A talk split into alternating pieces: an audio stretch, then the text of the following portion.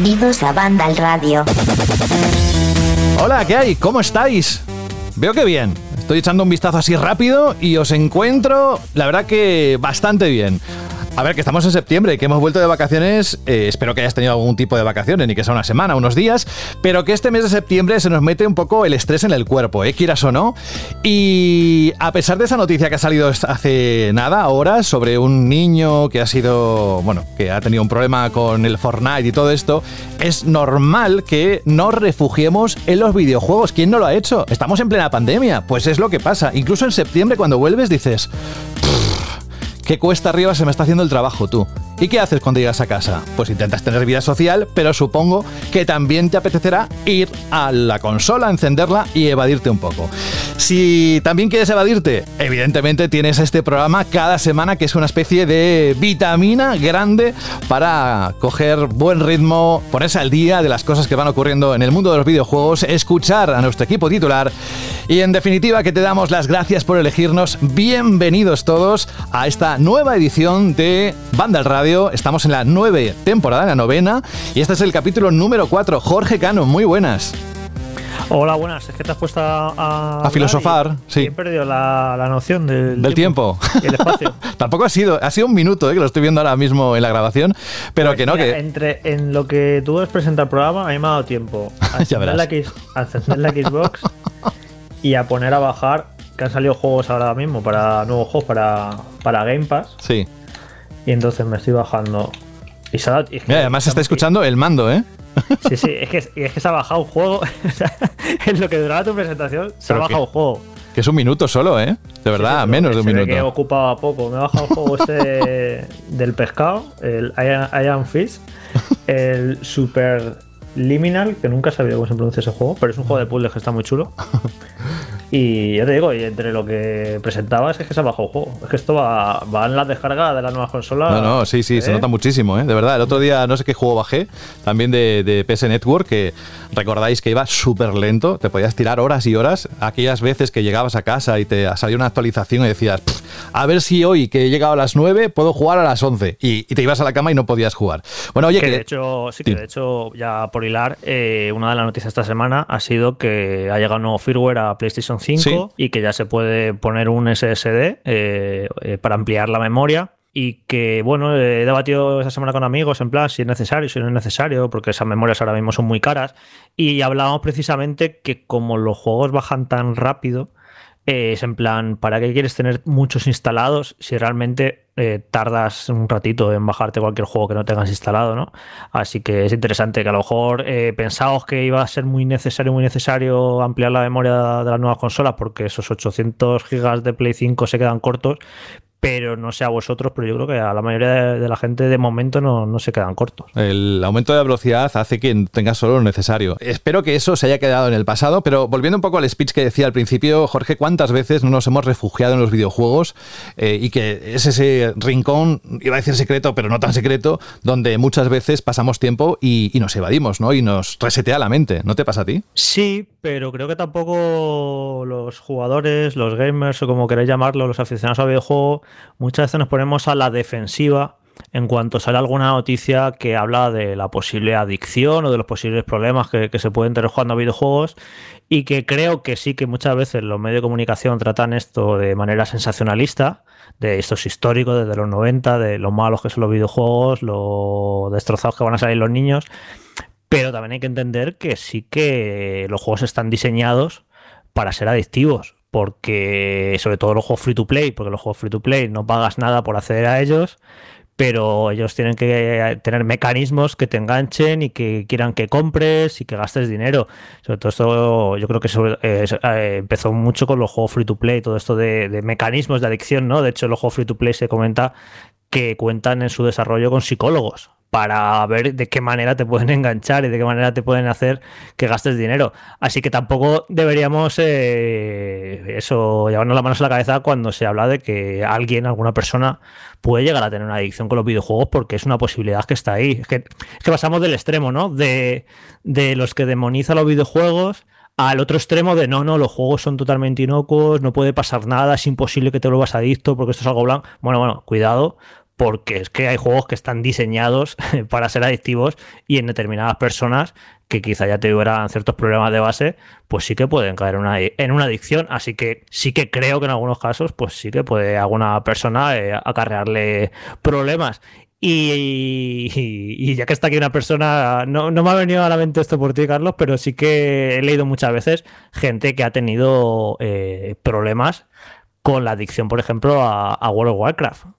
de gente que, ha perdido años de carrera y que ha tenido un montón de problemas de lo inmersos que estaban en ese juego, de lo que les absorbía. O sea que los problemas que puedes, sí que puedes tener problemas con los videojuegos, de, adicción o de lo que sea, y no creo que negándolos eh, hagamos ningún favor, ¿sabes? O sea, sí que es algo que está ahí y que se puede hablar de ello, lo que pasa es que hay que hablar de ello bien, no como se habla a veces en algunos medios de comunicación, que es de manera sensacionalista, pero que negarlo completamente y decir, no, no, no existe, es imposible que tengas adicción a los videojuegos, ojo, cuidado, que sí que puede haber problemas. Bueno, eh, también está ahí el tratamiento de la noticia, lo que decías tú, que sea más tendenciosa, que luego al final de todo eso es eh, refugiarse, por eso decía yo lo de refugio de los videojuegos, por la pérdida de un familiar.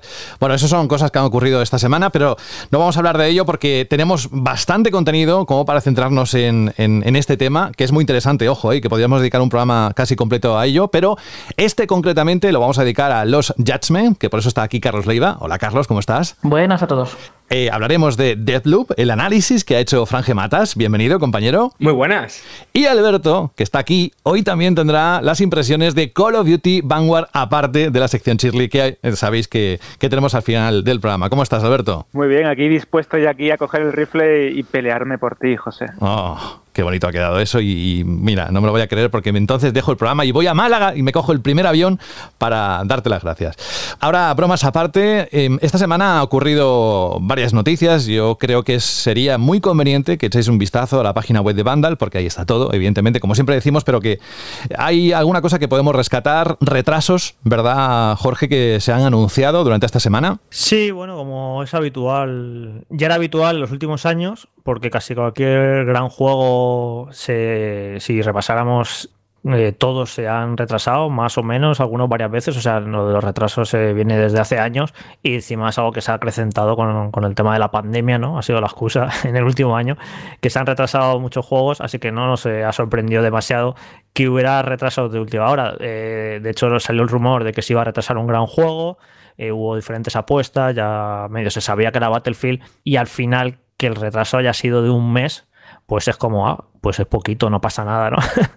Lo normal es que se hubiera ido a 2022 como tantos otros, pero si es un retraso de un mes solo, pues yo creo que no, no hay ningún problema. Pues eso forma parte de la actualidad, de lo que vais a encontrar ahí. Eh, también Nintendo, hay noticias, por cierto, no quiero pecar de cuñado, ¿eh? pero se me han quedado los ojos así como desorbitados al leer que en la última actualización que hemos tenido de la Switch se ha añadido la funcionalidad de conectar auriculares Bluetooth cuatro años después tenemos esa funcionalidad. ¿Hay alguien que me pueda explicar, Alberto, por ejemplo, que es más tecnológico, alguien que me pueda explicar por qué antes no fue posible en una de las mejores características, en una época en la que estamos más que acostumbrados a tener auriculares inalámbricos? Mm, yo creo que todo viene por temas de política de empresa, por el tema de la propia aplicación a la que Nintendo quería, quería que pasáramos por ahí, el tema del propio control de Nintendo con el tema de las comunicaciones, que sabemos cómo funciona con el tema online. Así que es como una concatenación de factores, de políticas, de elementos.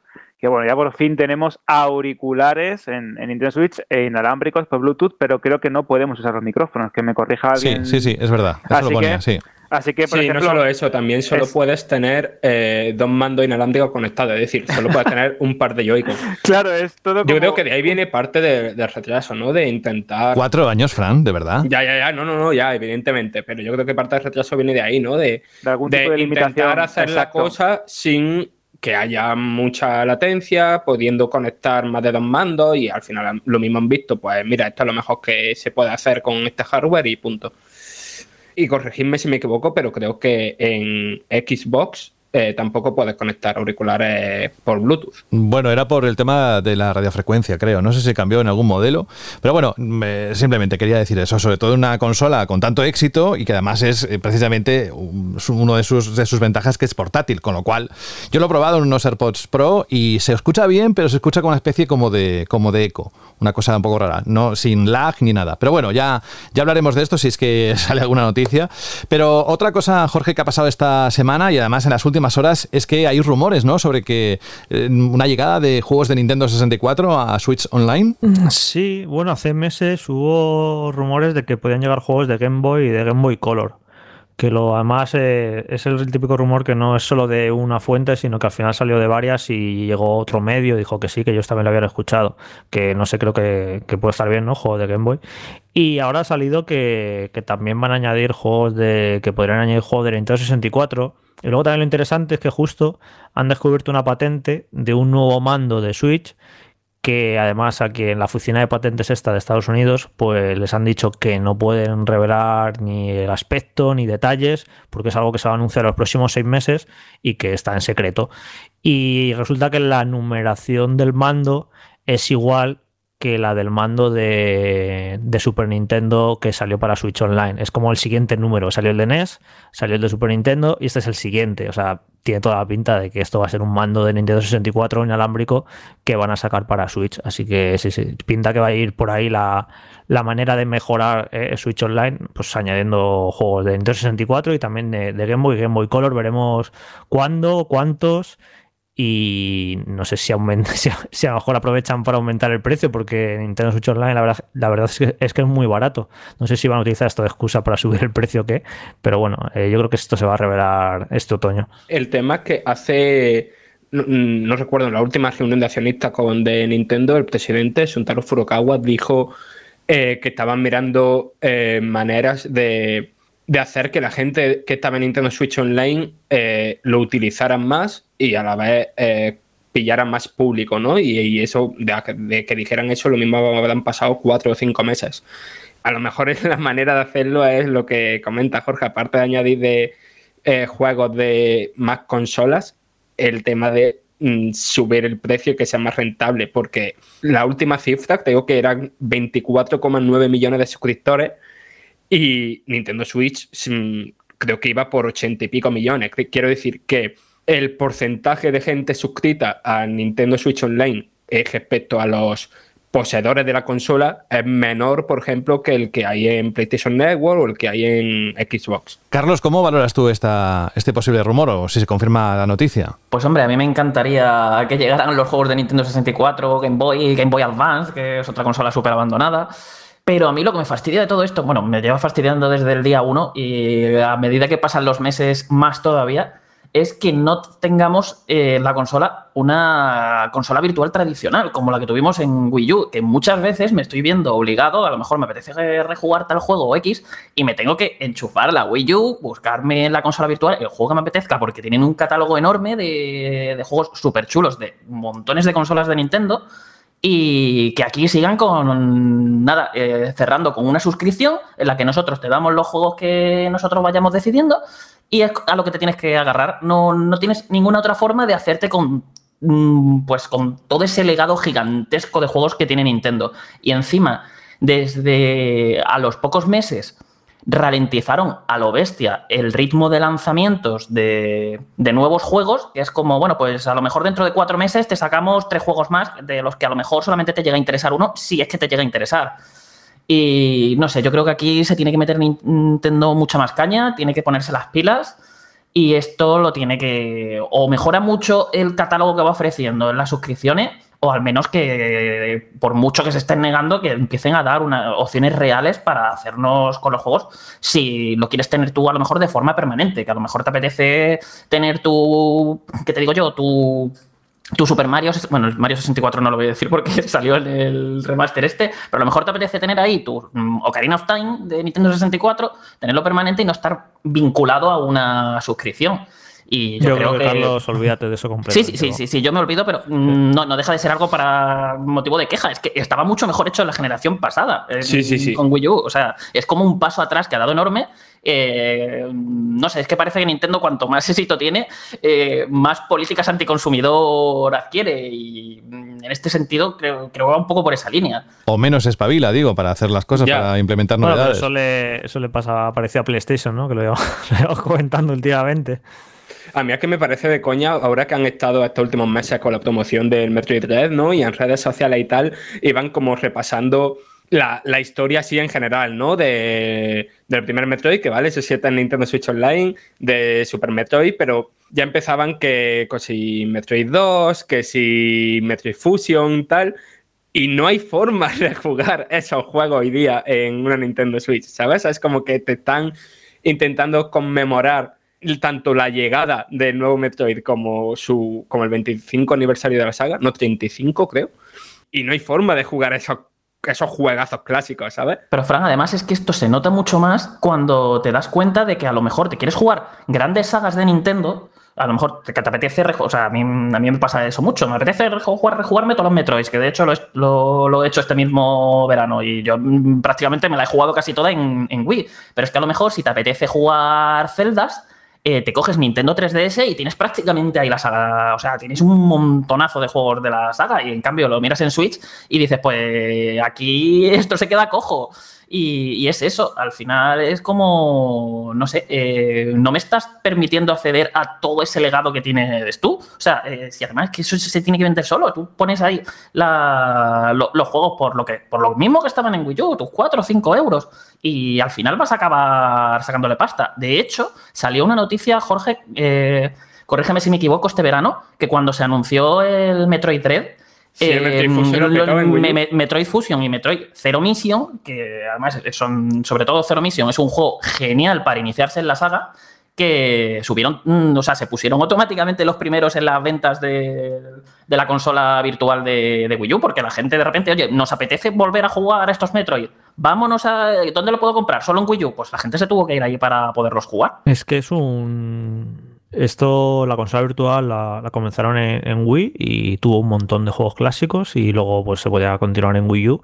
Y ahora quita esa posibilidad y es un atentado contra el legado de la compañía, contra la cultura del videojuego. Mira, el otro día dijo, pusimos una noticia de Camilla de, Platinum Games que dijo que cree que las compañías deben tomar medidas para la preservación del videojuego. Dice, si la gente quiere jugar a un juego clásico y no puede porque no está disponible en nuevas plataformas, están frenando la cultura del videojuego. Esto me gusta que, que más voces deberían salir de la propia industria que son gente popular y que se les escucha, a denunciar esta situación. Es que no pueden privar a la gente de poder acceder al legado de, estas compañías. Y con PlayStation tres cuartos de lo mismo, porque tú en PlayStation 4 y en PlayStation 5 no puedes jugar juegos de, de PlayStation 1 y de Play 2 alguno que otro hay en la tienda. O sea, no ponen eh, facilidades para que puedas acceder a clásicos y puedas conocer la historia del videojuego, ¿vale? Nosotros eh, ya tenemos una edad, hemos crecido jugando videojuegos y hemos ido viendo cómo esa historia de los videojuegos se iba construyendo según nosotros eh, crecíamos de edad, pero ahora entra mucho jugador joven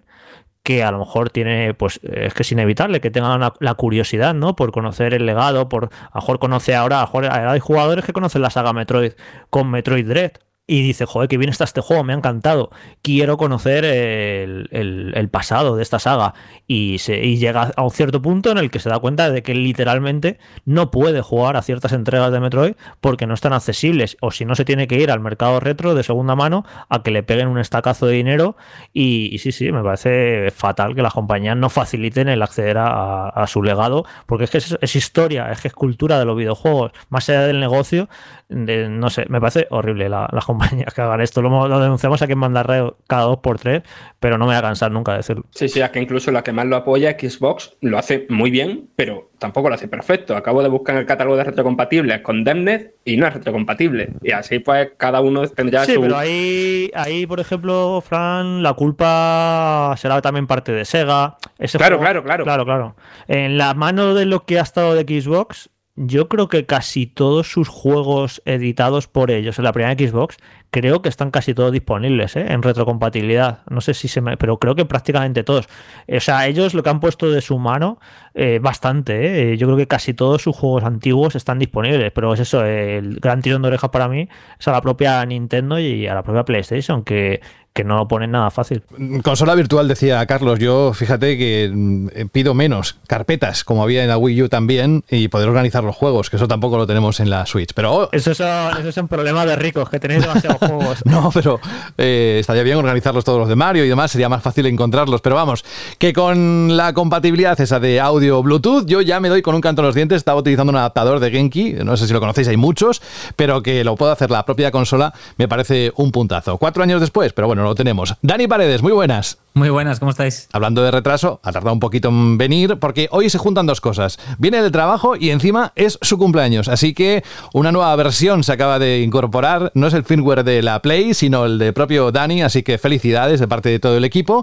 Y nos vamos, has llegado justamente en el momento en el que nos vamos a meternos de lleno en tres juegazos y que empezamos ya. Radio.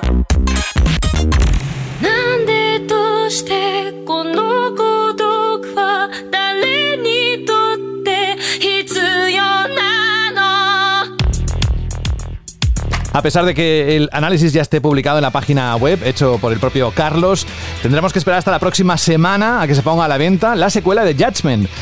Es un nuevo caso a investigar, Carlos, mucha acción beat'em up.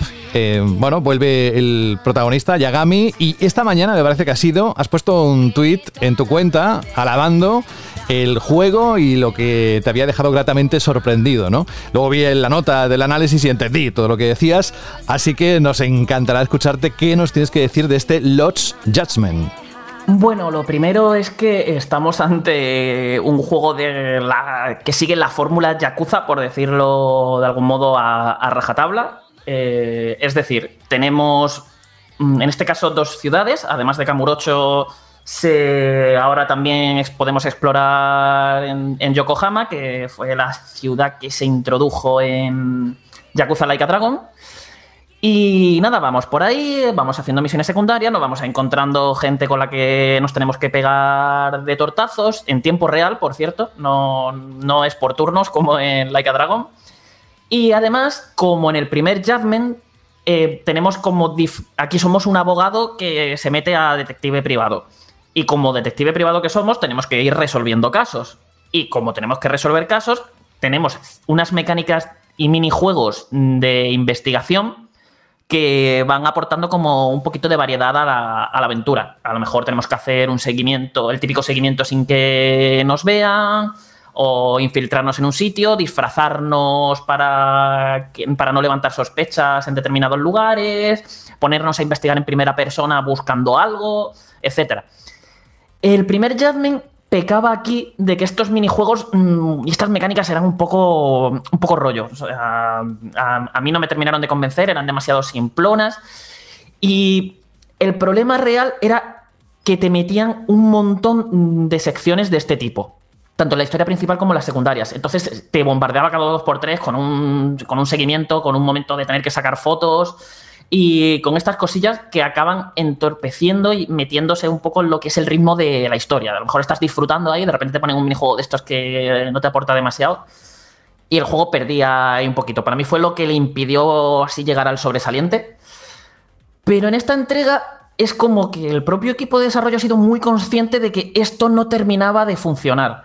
Entonces, lo que han, sobre todo si lo metían en la historia principal, entonces lo que han hecho es reducir al mínimo todas estas, todas estas secciones de investigación para que sean muy ligeritas o muy anecdóticas, que no te molesten y que realmente te aporten esa variedad. O sea, ese momento de, uy, mira, de repente me ponen aquí este minijuego, esta mecánica que dura entre 2 y 5 minutos, esta parte, no, no me llega a molestar, la hago en un momentito, eh, es amena y me ayuda así a, que, digamos, a, darle algo de vidilla a esa fantasía que el juego te quiere crear de que eres un detective que va por ahí investigando y haciendo cosas. Pero generalmente lo que se centra es en la historia, muchísimo en la historia, o sea, aquí preparados para vídeos larguísimos y conversaciones más largas todavía. Y, ah, y, casi todo lo vais a resolver a guantazo limpio. O sea, aquí la acción ha ganado mucho protagonismo y por tanto también han mejorado el sistema de combate. Que en el primero teníamos dos estilos de, a la hora de luchar. El protagonista tiene como su, propia forma de hacer kung fu.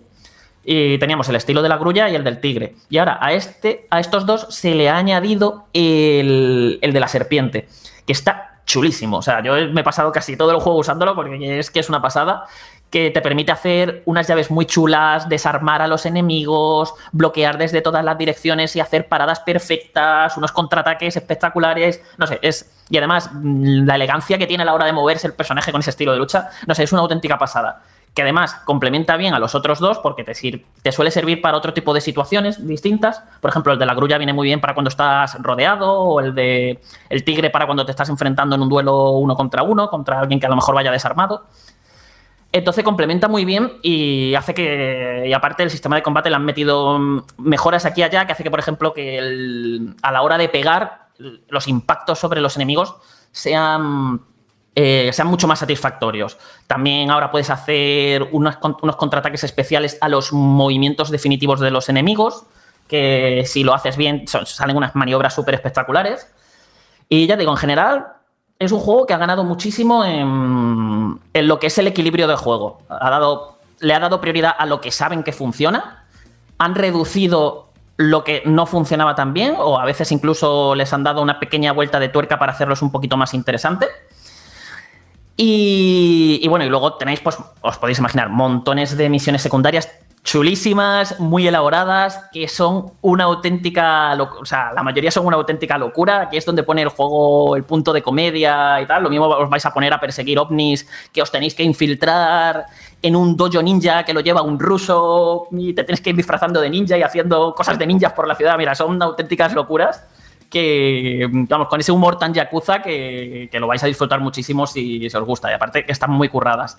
Y a estas, además se le ha añadido lo que son las historias escolares. Ahora, eh, por motivos de la historia principal, de la que hablaré más adelante, porque lo quiero, eh, quiero darle su espacio a esa parte porque me parece de lo más importante del juego y lo que mejor hace, vamos a, a llegar a un instituto. Y en ese instituto, por diferentes cosas que no os voy a comentar, vamos a tener que acabar infiltrándonos de forma opcional, o sea, todo esto es una trama secundaria, vamos a tener que infiltrarnos en los diferentes clubes de ese instituto, el de skate, el de baile, etc. Y cada uno de esos clubes tiene su propia historia, sus propias misiones y sus propios minijuegos, unos minijuegos que están muy, muy, muy elaborados y currados, que, con los que, en los que además tendréis que ir progresando. Y hay como, creo que era una decena, creo que, eran, creo que son 10 mini, eh, digamos, 10 clubes en los que tienes que llegar a infiltrar y, todo forman, y todos además están interrelacionados con una especie de historia que los junta a todos eh, y en los que tienes que resolver un gran misterio relacionado con... Bueno, no lo voy a decir, voy a dejar que lo descubráis. Hay un gran misterio ahí que tenéis que descubrir entre eh, infiltrándose en los diferentes clubes y avanzando en cada una de sus historias. Y me ha parecido, o sea, chulísimo. O sea, es como te están dando un montón de misiones secundarias ahí, curradas, bien elaboradas, con unos minijuegos muy chulos y, presentado de una forma como muy elegante y muy atractiva que te invita a jugarlos. No son solamente casos dispersos por ahí. Que además incluso ahora, a la hora de buscarte los casos, ya no es lo típico que vas al tablón de misiones o abres el mapa y te sale el típico iconito de aquí tienes una misión, ve allí, sino que además de esas, que también las hay, ahora tienes en una aplicación de chat que ir, que ir filtrando por palabras clave para ir buscando eh, rumores que te puedan llevar a descubrir nuevos casos. Entonces, como, no sé, es, eh, es, un pequeño detalle así muy, muy tonto, pero muy chulo porque eh, te vas yendo a zonas donde haya gente hablando, a ver si escuchas algo que te permita descubrir una nueva palabra clave con la que puedas filtrar y te lleve a tal sitio donde acabas descubriendo otra misión. Entonces es como, no sé, ya digo, está el juego como muy bien pensado y muy bien diseñado para, para que siempre te esté animando a jugar y a buscar y a descubrir cosas. Y ahora, vamos, voy a hablar de lo que para mí ha sido la gran sorpresa del juego, que ha sido sin duda su historia. O sea, a nivel narrativo, el juego es que no, o sea, no solamente me parece un juegazo, como ya os, he estado comentando, que además tiene montones de cosas para hacer, ¿eh? O sea, a nivel de contenido es un juego brutal. Es que es un juego valiente, importante y os diría que incluso necesario para, para ayudar a que a que los videojuegos como medio sigan evolucionando y madurando a niveles a lo que es a nivel narrativo y, y al plano en, el, en lo que es contarte una buena historia que no se autocensure. Me explico. El juego va, básicamente, como os he dicho, somos un detective y tenemos que resolver un, un caso. En general, eh, hay como tres hechos que parecen no, tener relación, que implican un caso de abuso sexual eh, en un tren, el suicidio de un estudiante de instituto y el tercero era un asesinato. Y esas tres, perdonad que me haya dispersado, pero es que la historia del juego es súper compleja y, a veces, tengo que hacer memoria a lo que era el principio de la aventura, que, hay montones de giros y tengo que, ver en qué me tengo que cortar. Y entonces, con esas tres cosas que parecen no estar eh, eh, en nada relacionadas, tú empiezas a avanzar, empiezas a ver las conexiones, hay montones de giros que no son nada tramposos, eh, están muy bien pensados, saben sorprender, pero si estás atento, más o menos alguno puedes ver venir por dónde te van a salir. Eh, los personajes son increíbles y sobre todo es que se atreve a tocar temas muy importantes y a atajar contra problemas sociales bastante graves, como por ejemplo es el, eh, caso del acoso escolar, que yo diría que es como el gran eje central del juego. Y, es que lo va sin miramientos, o sea, con, sin miramiento me refiero, que no le importa eh, coger el toro por los cuernos y, poner, y ponérselo al jugador delante y decirle, mira, existe este problema, esto, esto pasa, o sea, esto es algo real, tú sabes que esto es real y te voy a obligar a que lo mires de cara, a que pienses sobre ello, a que reflexiones, a darte diferentes puntos de vista, a intentar que analices todo esto. O sea, el juego te pilla también estudios mm, psicológicos que hay por ahí que luego estuve comprobándolos para ver si realmente existían, se lo habían inventado algo. Y no, no, el juego tiene una base de tiene una documentación detrás brutal en el que se atreve, pues eso, a analizar esos problemas, a darte posibles no te da la respuesta, pero sí que te intenta explicar por qué está ocurriendo eso y cómo, el, cómo ellos creen que esto se podría atajar o se podría intentar combatir. Y ya digo, es, eh, es que toca temas, no os hacéis una idea de lo delicados que son, de lo atípico que es ver esto en un videojuego. Y más aún, mm, ya habéis escuchado el tipo de historias tan locas que tienen las misiones secundarias que os he contado, para que luego eh, llegas a la historia principal y, es un, guantazo tras otro. Y además es que te obliga a eso, a verlo, porque si a lo mejor tienes que analizar una prueba en la que estás viendo un caso en el... Bueno, vas a ver a lo, mejor unos vídeos muy duros y, tú no puedes apartar la mirada porque tienes que analizar ese vídeo para encontrar pruebas. Y, y, son cosas así que va. que el juego te obliga a hacer y que además, sobre todo, es lo bien que lo hace. O sea, es que otro juego te podría decir el acoso escolar, pues mira, pues qué mal está, o qué mal la gente que, que se queda mirando y no ayuda, esos son los, son los malos. Y no, aquí este juego es que lo analiza todo, se basta incluso a mirar el. a analizar las situaciones familiares, eh, los padres, cómo pueden ayudar, no sé, eh, son mil cosas. Y, ya no solo el acoso escolar, es que son también muchos más temas los, eh, los que toca. Y yo creo que con este juego se lo estuve comentando a Jorge a medida que iba avanzando porque me estaba quedando flipando es el, cuando te das cuenta un poco de todavía todo el recorrido que tienen que por delante los videojuegos para, para, digamos, llegar a lo que es su plena madurez a nivel narrativo. Porque que me haya sorprendido todo esto, cuando a lo mejor en otros medios quizás es más común verlo, porque en videojuegos mm, a veces da mucho la sensación, o me da a mí, que es como que las propias compañías se cortan, es decir, no quieren molestar al, no quieren molestar al jugador, no lo quieren incomodar. Eh, y no se atreven a, con ciertos temas pasamos de puntilla, aunque lo dejamos caer, pero nunca se atreven a, enfrentarlos y a desarrollarlos y a profundizar en ellos. Y este juego sí que lo hace, va... Y sobre todo sorprende porque aparte no es solamente un, indie que más o menos se lo puede permitir, sino que es un juego de Sega, de, de, una saga de renombre. Así que la verdad que mm, me ha sorprendido muy gratamente. Eh, Carlos, yo tengo una pregunta. ¿Se puede disfrutar de los Jasmine sin haber jugado el primero? Sí, la verdad es que sí, porque es, es un caso independiente. Imagínate Sherlock Holmes, ¿vale? Pues que cada relato a lo mejor es un caso diferente, pues nada, esto es un caso, es su propio caso, no tiene nada que ver con el caso del primer juego. Lo que pasa, pues lo típico, que si te conoces, si te has jugado el primer juego, tienes una conexión emocional con los personajes, de haberlos visto crecer, de desarrollarse, de entenderlos, de saber sus motivaciones, las dinámicas de grupos que tienen entre ellos y tal, que te ayudan mucho a meterte mucho más en este juego y a implicarte más en los acontecimientos. De hecho, te diría incluso que si os gusta la saga y tenéis pensado jugar Yakuza Like a Dragon, lo jugaseis antes que este, porque hay como un evento muy importante que ocurre en ese juego que aquí se usa como marco argumental. Es decir, parte de, oye, en Yakuza Like a Dragon pasó esto, pues entonces, en el, como es en el mismo universo, eh, pues ahora en las ciudades está pasando esto. O sea, no tienes por qué jugártelo para entendértelo, pero si, si pretendes jugarte Yakuza Like a Dragon, te vas a spoilear lo que pasa ahí. Así que ten cuidadito con eso. Carlos, yo tengo una duda em, en relación a justo lo que estábamos hablando antes de pasar aquí, al tema del legado y la retrocompatibilidad. Este estudio nos tiene muy, muy mal acostumbrados, eh, especialmente los Yakuza, los últimos Yakuza, a que las recreativas hayan pues recreativas de Sega como Run, Space Harry o Super Hang-On. Y tengo entendido que ese Yakuza eh, viene con una Master System por ahí, ¿no? Eh, con un montón de juegos. ¿Qué nos puedes contar de esto? Pues a ver, eh, generalmente eh, las recreativas siguen estando ahí. De hecho, se ha introducido, que me ha sorprendido muy gratamente, el Sonic the Fighters, el juego este de lucha al estilo Virtua Fighter que se lanzó hace un porrón de años y lo, puede, lo puedes jugar ahí. Y no sé, me ha hecho mucha gracia verlo ahí y jugarlo, que de, hecho me eché una partida entera hasta pasármelo. Eh, tuve que echar unas cuantas monedas porque no me acordaba muy bien de cómo se. de, de los controles.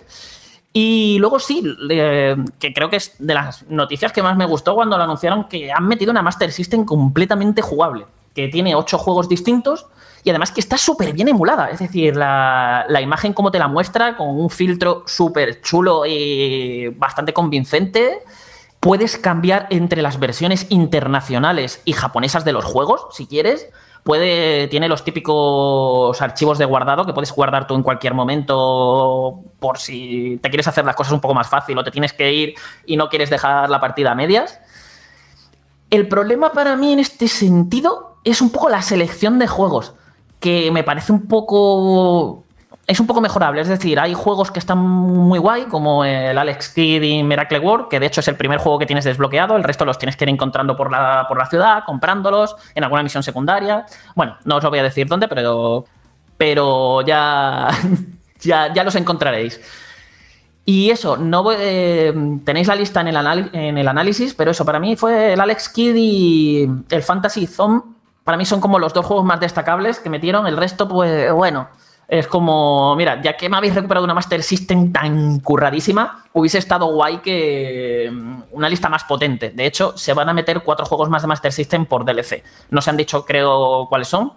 Así que nada, yo cruzo los dedos para que haya algún Sonic por ahí, que es, me resulta extrañísimo que no haya ningún Sonic de 8 bits. Pero, pero bueno, la verdad es que es un detalle muy guay y de hecho, Jorge, lo estuvimos hablando, ¿no? Que estaría guay, ya que se han currado tantísimo la emulación, pues que lo sacaran como juego independiente, ¿no? Una Master una colección de Master System. Se supone que han hecho lo difícil, que es hacer el emulador, pues lo suyo sería sacar un pack con los mejores juegos de Master System, que de hecho ya salió en esta generación para el Mega Drive Collection este, que venían treinta y pico juegos, que lo tengo ahí, y sí, sí, pueden hacer lo mismo con Master System, sacar un pack con los mejores juegos de Master System y yo creo que, triunfaría bastante. Y yo tengo aquí una, una dudilla un poco polémica, Jorge, porque con todo lo que he hablado de la historia de este juego, y recuerdo que estuvimos hablando el otro día y me dijiste, pero claro, es que yo llevo años diciendo que, que las historias de los videojuegos pues todavía tienen mucho avanzar, son muy mejorables y tal. Ahora tengo curiosidad yo, ¿qué, crees tú que es una buena historia en videojuegos? ¿Qué juegos crees que tienen realmente cosas así importantes? Bueno, yo lo que te dije es que bienvenido a mi tren de que yo llevo diciendo años que las historias de los videojuegos son muy malas, en el 98% de los casos.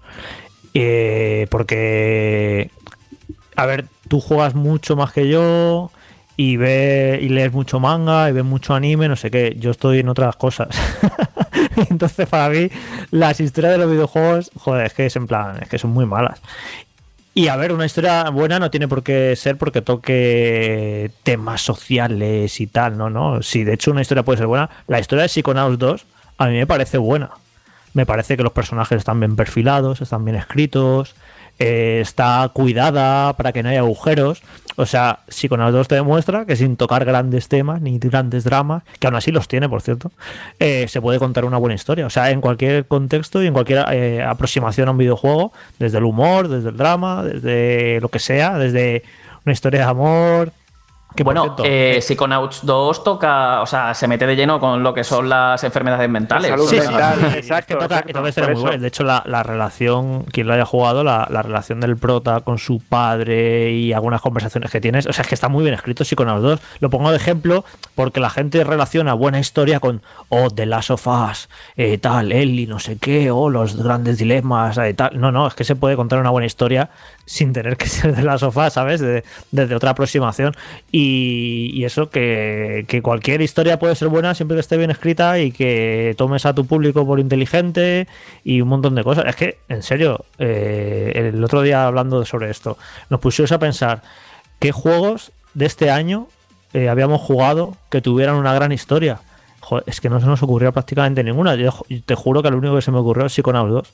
Y sí, sí, es que faltan, faltan buenas historias en los videojuegos. Y a mí es algo que me molesta bastante. Yo prefiero que no, si no vas a contarme algo bueno o algo cuidado tal, que no me cuenten nada. Cada vez me molesta más los juegos estos que me pongo a probar y empiezan a hablar, y empiezan a hablar, bla, bla, bla, bla, bla, bla. Y no me interesa nada lo que me están contando. Y no me interesa ni porque lo están contando bien, ni por lo que, eh, lo que es que sea interesante lo que me cuentan. Y me pongo ya a saltar diálogos. Yo ya, yo ya llego a un punto que no me corto ya. Yo ya empiezo a saltar diálogos, empiezo a saltar cinemáticas, si no me está interesando lo que me estás contando. Y, y es eso que, que, nada, que o me cuentes una buena historia o no me cuentes nada. Como los juegos de Super Nintendo de Garay, venga, empezar a jugar. Porque hay, hay algunos juegos que probé últimamente de estos indies y muchos de de que me cuentan unos, unos rollos que son en plan, pero tío, quiero jugar, ¿sabes? lo que me estás contando no me interesa.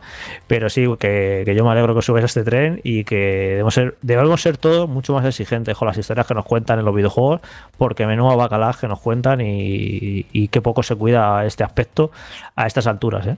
Ya, creo que también está el tema de no solo lo que te cuentan, sino el cómo te lo cuentan, ¿no? Y yo creo que en un videojuego es a veces no es tan importante lo que te cuentan, sino tu participación en lo que te están contando y, eso, y el, y una historia que a lo mejor no sería atractiva en el cine o la literatura, aquí puede ser atractiva por, por las formas narrativas interactivas ¿no? que, tiene, que tiene el videojuego. Es que ese es otro problema, Frank, creo yo, que es el hecho de que realmente juegos que te usan, que saben usar el lenguaje del videojuego para contar algo. Sí, sí, Ahí se, se, cuentan con los dedos de una mano. Y luego cuando lo hacen, pues claro, es como que nos llevamos las manos a la cabeza y Dios mío, ¿cómo ha hecho esto? Y es como, pues mira, currándoselo de verdad. Eh, sacándole provecho al medio, porque eso es lo que yo sigo diciendo, es que los videojuegos tienen un potencial increíble, tanto a la hora de, no sé, a la hora de hacer mil cosas que en otros medios no, no son posibles y, que está muy desaprovechado y que aquí todavía falta rodaje. Ya digo que a mí este juego me ha demostrado un poco eso de, joder, mm, queda todavía mucho el camino por recorrer eh, en los videojuegos porque, eh, porque sí, porque es que todavía está, estamos, está un poco en pañales eh, el medio. ¿Alguna pregunta más para Carlos o le pedimos que ya cierre el análisis con, bueno, con un broche de oro que nos quiera ya resumir este Lost Judgment, insisto, 24 de septiembre se pondrá a la venta. Carlos, para terminar. Nada, que le deis una oportunidad a poco que os guste la saga o os haya llamado la atención lo que os he comentado. También hay que tener en cuenta aquí un poquito de eh, que estos juegos son un poco de gusto adquirido, ¿no? que te tiene que gustar esto que te, proponen, estos cambios de tono que, que tienen, el ambiente pero vamos, a poco que te guste y te entre bien, pues, juegazo, vamos. ya digo, y sobre todo a nivel narrativo, mm, con diferencia lo mejor que ha salido este año hasta ahora. Muy bien, Carlos. Carlos Leiva, muchísimas gracias por estar con nosotros. Te decimos adiós. Ahora vamos a otro análisis que nos va a contar ni más ni menos que Fran. Cuídate y espero que en unos días volvamos a encontrarnos aquí en otro capítulo de Vandal Radio. Venga, nos vemos. Cuídate mucho, juega mucho y descansa también, que se avecinan semanas complicadas con mucho trabajo. Ya lo sabéis si seguís habitualmente la página web de Vandal. Vale, decía que nos vamos a otro juego y aquí pasamos de Lost Judgment a un título que seguro que más de uno y de una ha estado pendiente en los últimos meses de lo que salía retrasó, ha sufrido algún retraso, pero por fin ya está a la venta desde hace algunos días.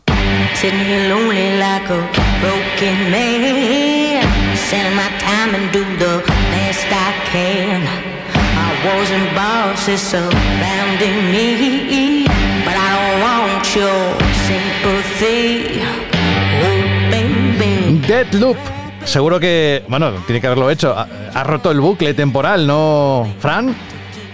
Sí, sí, sí, sí. Ah, vale, porque de eso se trata.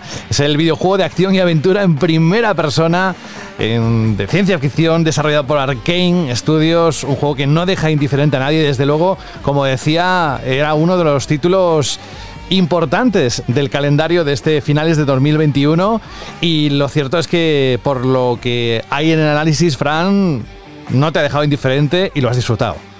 Sí, sí, o sea, iba a empezar diciendo una hot take, pero a ver, a ver. no, no, no, me la voy a guardar para, para el final, para que así la gente escuche atenta el análisis, vuestras preguntas y yo respondiendo vuestras dudas una, pregunta, una pregunta primero antes de nada. ¿La has jugado en versión original, en inglés, o en doblaje, que es muy bueno, ¿eh? en castellano? Eh, claro, como era para análisis, normalmente me suelo jugar las cosas en voces. Pero para análisis, como no sé, dando como por hecho que la mayoría de nuestra audiencia lo bajo en español, lo jugué en español y si quieren me quito eso ya de en medio. El doblaje, ya sea en inglés, ya sea en español, es mm, increíble. Pero, o sea, es muy, muy, muy, muy bueno a un nivel que no estamos acostumbrados en los videojuegos. O sea, es muy bueno. Has dicho que lo juegas con Bose, digo que lo juegas en plan negacionista. No. con Bose, no. Me han dicho que han dicho que Loop, que no sé qué, que no sé cuándo. Es un juego tremendo, te va a encantar, Jorge. Maravilloso. Bueno, bueno, se nos está yendo la olla, ¿eh? Vamos, es casi como el juego. ¿eh? No, pero yo eh, lo cambié a la versión en inglés y me encanta la voz ronca del protagonista. Le sienta muy, muy bien. Lo digo porque si alguien está acostumbrado a, ver las series, por ejemplo, en, versión original, que lo prueben, porque además es simplemente que se baja unos cuantos megas de esto rápidamente, como decíamos antes, y lo van a disfrutar quizás más, no lo sé. Pero el doblaje en castellano es muy, muy bueno. Sí, sí, sí. No sé. Mm, se ve que han puesto mucho cuidado en eso. Pero básicamente, eh, voy a empezar, aunque sea un poquito chapa, ¿vale? Pero creo que para la gente que no haya estado siguiendo los textos en Vandal y tal, un poco explicar el concepto del juego, ¿no? El concepto es, tú encarnas a Colt, que se despierta de resaca en la isla de Black Reef, y eh, se encuentra en un bucle temporal. El mismo día se repite una y otra vez, el bucle del día de la marmota. Entonces, el objetivo es, para romper el bucle, es acabar en un solo día con los ocho visionarios, eso que son, pues, no sé, personas importantes de la isla. Eh, ¿Y esto cómo hace que se estructure el juego? No, no es un roguelike. Esto se estructura de manera que una vez ya pasamos la primera hora y media, dos horas, que es como una especie de tutorial, eh, nosotros tenemos libertad absoluta para ir a las cuatro zonas en las que se separa la isla en uno de los cuatro momentos del día. El tema es que una vez tú estás dentro de esa, no sé, por ejemplo, la zona 2 a mediodía, no va pasando el tiempo, ¿no? Tú tienes, te puedes tomar todo el tiempo que quieras en explorar hasta el mínimo rincón que hasta que no salga del nivel no pasa, por ejemplo, del mediodía a la tarde, ¿no? Entonces, el tema es eh, ir jugando el bucle una y otra vez, ¿no? Eh, pero cada vez que vas a, a, una de las zonas, normalmente vas a por algo nuevo, a por a recoger un objeto o a buscar un código o a dar con algo de información. Entonces, sí, vas repitiendo el bucle pero no es eso, no es un roguelike en el que tengas que repetir las cosas, ¿no? Sí, acude a los mismos niveles, pero para aumentar tu conocimiento sobre el mundo. Porque es el tema que Colt, al contrario que todo el resto de gente de la isla, lo recuerda todo. Si tú has encontrado un código, eh, en el siguiente bucle lo vas a recordar. Y después en el tema de muerte y tal, ¿cómo se articula esto? El tema es que desde muy del principio del juego, Colt tiene tres vidas, ¿no? Si te matan una vez, pues no pasa nada, ¿no? El juego como que, que se rebobina, ¿no? Te pone más para de donde has muerto y tú si quieres, como en un Dark Soul, te puedes arriesgar a ir a, a por tus cosas o, o no. Pero ¿qué pasa? Si te matan una tercera vez dentro de una zona en un momento del día concreto, es game over pero no game over del juego, sino game over de ese bucle. Pero todo lo que hayas conseguido se te guarda, ¿vale? O sea, todo el conocimiento que hayas conseguido, lo recuerda. Pero si a lo mejor te queda una vida y pasas de tal escenario por, al mediodía a tal escenario por la tarde, se te restauran las tres vidas, ¿no? Y después, otra cosa para que está hecha para que no se haga pesado, por ejemplo, cuando tienes que. cuando tu siguiente paso en una de las investigaciones es a lo mejor encontrar una cosa en un nivel por la tarde, no hace falta que te comas el día y la mañana, ¿no? Puedes avanzar eh, esos momentos del día, ¿no? O sea, es un juego que muy original en cómo plantea el tema de los bucles temporales, eh, que no se hace para nada repetitivo y que aunque al principio el concepto, sobre todo si no lo pruebas, ¿no? Si es así que te lo está contando un tipo como yo, eh, pueda parecer un poco extraño, la verdad es que es muy, muy ágil y en cuanto te pones a los mandos, en cuanto has jugado esa primera horita que es un poco de tutorial, eh, lo entiende todo muy fácil. Entonces, esta estructura se cuenta una, historia de ciencia ficción, pero también de misterio y sobre todo de investigación. Es como una investigación inversa, ¿no? Nosotros somos como un detective al revés. En vez de ir tirando de diversos hilos de para buscar pistas de quién ha cometido un, un, asesinato, ¿no? Nosotros lo que hacemos es ir llevando varias investigaciones a la vez para averiguar cómo matar a, los ocho visionarios, ¿no? Cómo apañarnos, cómo descubrir lo suficiente sobre ellos, sobre cómo son, dónde están y cómo conseguirlo llevar de que en vez de que un día por las mañanas están en, tal escenario, estén en tal otro escenario, ¿no? Pues poco a poco hacer las acciones necesarias para que se nos puedan poner los ocho a tiro en, un solo día, ¿no?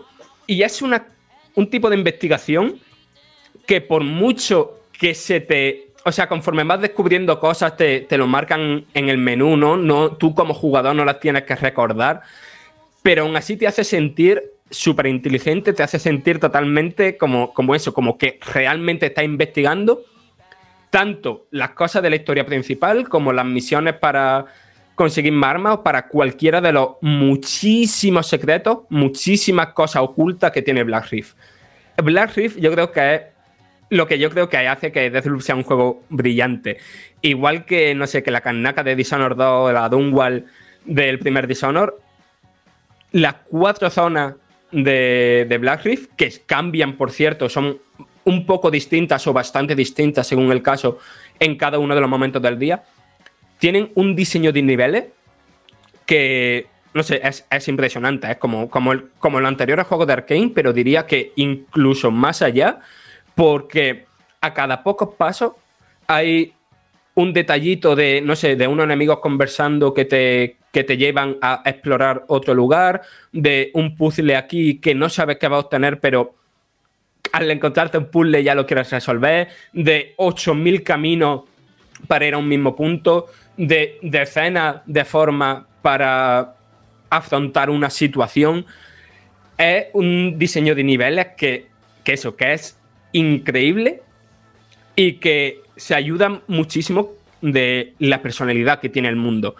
Es un universo, el contexto, tanto el, contexto argumental del mundo como visualmente es, es único. Es una cosa que conforme vas descubriendo más y más, más, te atrapa, te sumerge completamente y la personalidad que tienen eh, los visionarios con los que tienes que acabar y, y eso, y que al final, el toque de, humor que tiene, ¿no? Porque al final estamos en una isla en la que se repite el bucle porque sus habitantes quieren estar en una fiesta constante, ¿no? Es muy gracioso a lo mejor pasar por un nivel por la mañana y después volver al mismo nivel por la noche y encontrarte a la gente ahí todo borracha por las calles intentando dispararte, pero que prácticamente ni se mantienen en pie. Es muy, muy gracioso. Después, claro, el diseño de niveles también aprovecha, o sea, está pensado para los poderes, que son poderes muy similares o prácticamente los mismos que los de Dishonored, ¿no? Pues tenemos el teletransporte, lo de unir las mentes, que sí, es súper satisfactorio a lo mejor eh, unir las mentes de cinco enemigos, matar a uno y que mueran todos, ¿no? Lanzar a los enemigos, hacerte invisible.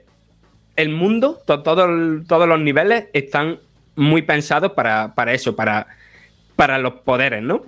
Pero la cosa es que aquí se pueden ir mejorando, ¿no? Cada visionario tiene su, poder, ¿no? Y al matarlo, pues nos hacemos con ese poder.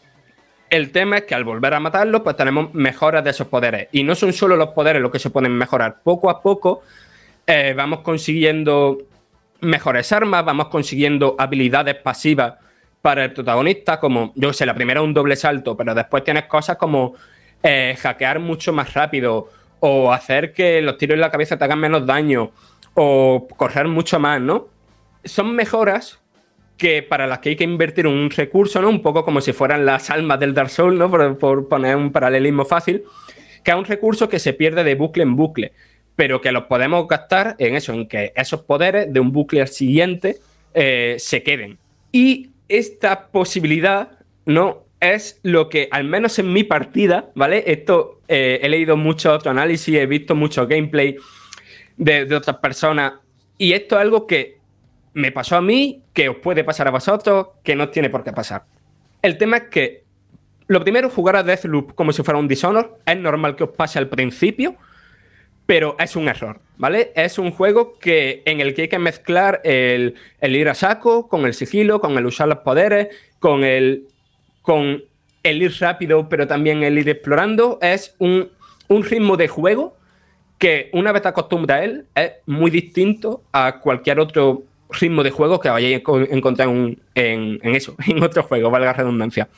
Pero el problema que yo tuve fue que muy desde el principio, desde uno de los primeros bucles, me encontré un arma con silenciador. Y eh, la pude imbuir, me la pude quedar para el siguiente bucle, y yo, eh, con prácticamente todo el juego, me lo pasé como si fuera Pedro por su casa, ¿no? Me iba cargando al enemigo desde lejos sin ningún problema. O sea, en cierto modo se me hizo exageradamente fácil, porque estaba eso tremendamente descompensado. Y cuando más disfrutaba el juego era cuando dije, mira, estoy harto de jugar, o sea, no harto, pero no quiero jugar así, quiero probar otras cosas y voy a empezar a probar otras armas y tal, pero eso porque sale de ti como propio jugador el quererlo disfrutar más. Entonces, aquí puede estar el argumento de es un juego que ofrece muchísimas posibilidades para jugarlo como quiera y para que se adapte a cada jugador y es divertido sea como sea, pero después también está el tema de es que por una inteligencia artificial que no es lo suficientemente fina y por este tipo de arma concreto que, que si tienes suerte o mala suerte, según como lo veáis, os la podéis encontrar de principio, ese diseño de niveles tan magistral se rompe. Que se rompa puede ser a su vez, bueno o malo. Para mí, por cómo yo jugué al juego, fue una experiencia regulín. Pero también lo puedo ver desde el punto de vista de que, vale, es fácil, pero al ser fácil, eh, es muchísimo más divertido experimentar con mil cosas, ¿no? Con las mil maneras que tienes de acabar con los enemigos, de explorar el escenario y tal. Es, no sé, un error de diseño, pero que se puede argumentar que no lo es. Pero para mí un poco lo es, ¿vale? Y después, lo que yo sí creo que tiene que si es un error de diseño más claro, está en el multijugador. En Deathloop hay una antagonista principal, ¿no? Juliana.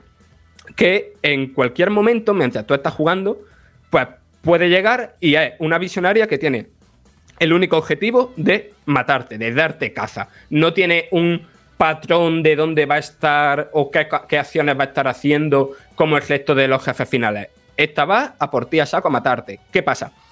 Que, que según cómo configura el juego, puede ser o de la inteligencia artificial o puede ser otro jugador. Entonces, cuando te invade otro jugador, pues estás todo el rato ahí con el culo apretado, ¿no? Y mola bastante. El problema es que no mola tanto cuando juegas con Juliana.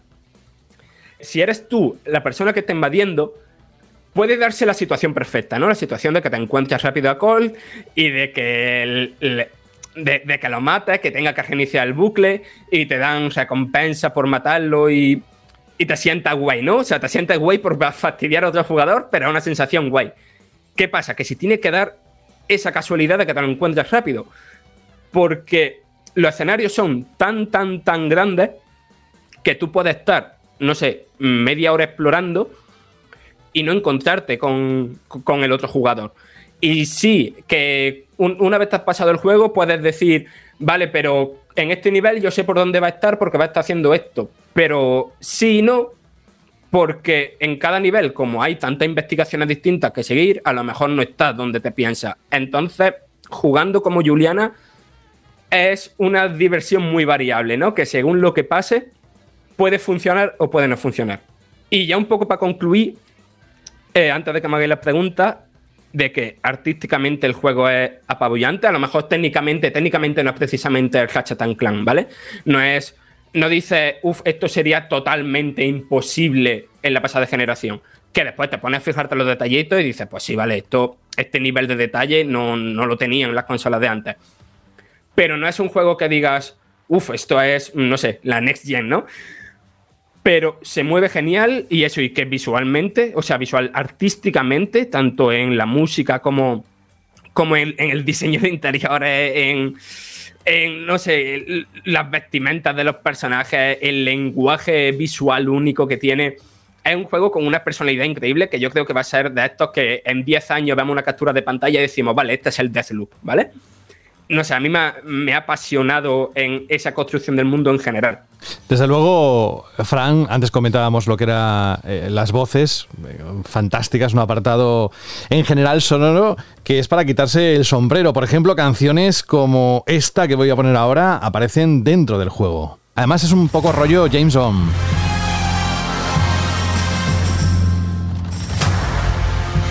Al principio, ¿eh? Luego cambia. Sí, sí. Ah, o sea, el tema no, sé hasta dónde ha avanzado, pero se hace mucho uso de la música diegética, ¿sabes? De, de estar tú mismo en una fiesta, ¿no? De escuchar canciones por una radio. O sin entrar en destripes, pero incluso en juguetear tú con la música, ¿no? Y que se mezclan estilos muy de, muy de jazz, de pop, de música disco.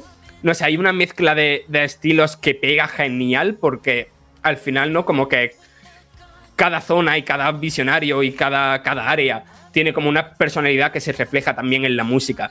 Es un juego, eso, es un juego con muchísima, muchísima, muchísima personalidad.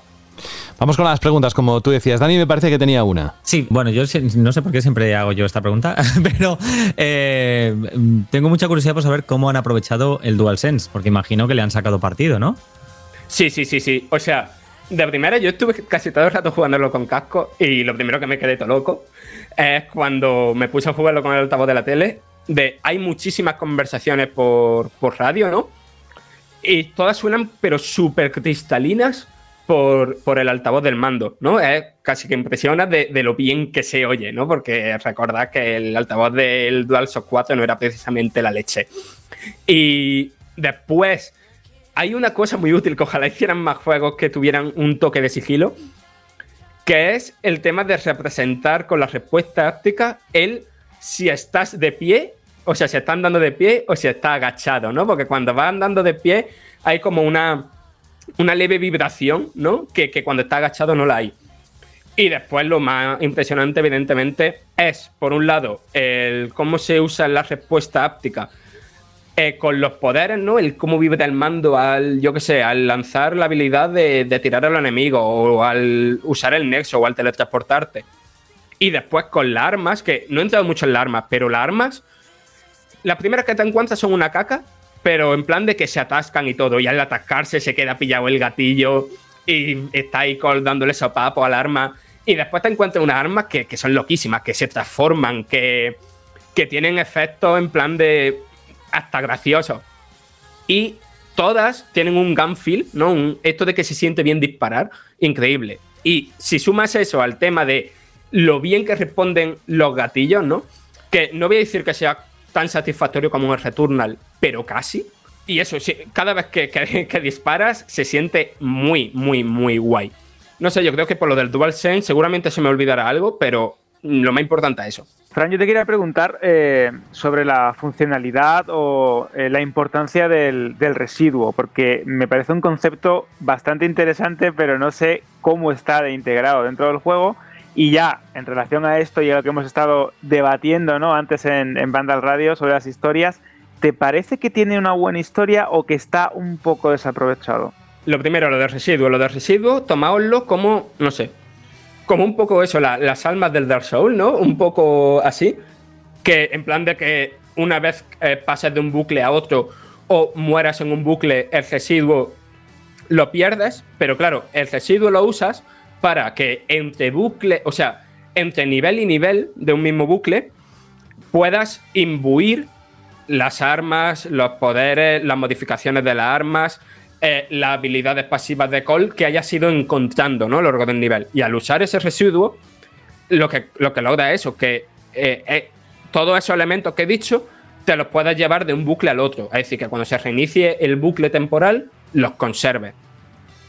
Y después lo otro que me has dicho de la historia es, entre comillas, sencilla, ¿no? O sea, la historia, la narrativa en sí. No, no quiero decir mucho de la historia porque casi cualquier cosa un spoiler, ¿vale? Es muy de ir descubriéndola tú como jugador poco a poco. Pero digamos que es una historia sencilla, con un final que es un tanto decepcionante, pero el cómo te lo cuenta, ¿no? Y, y sobre todo, más que la historia, lo importante es el contexto argumental del mundo, ¿no?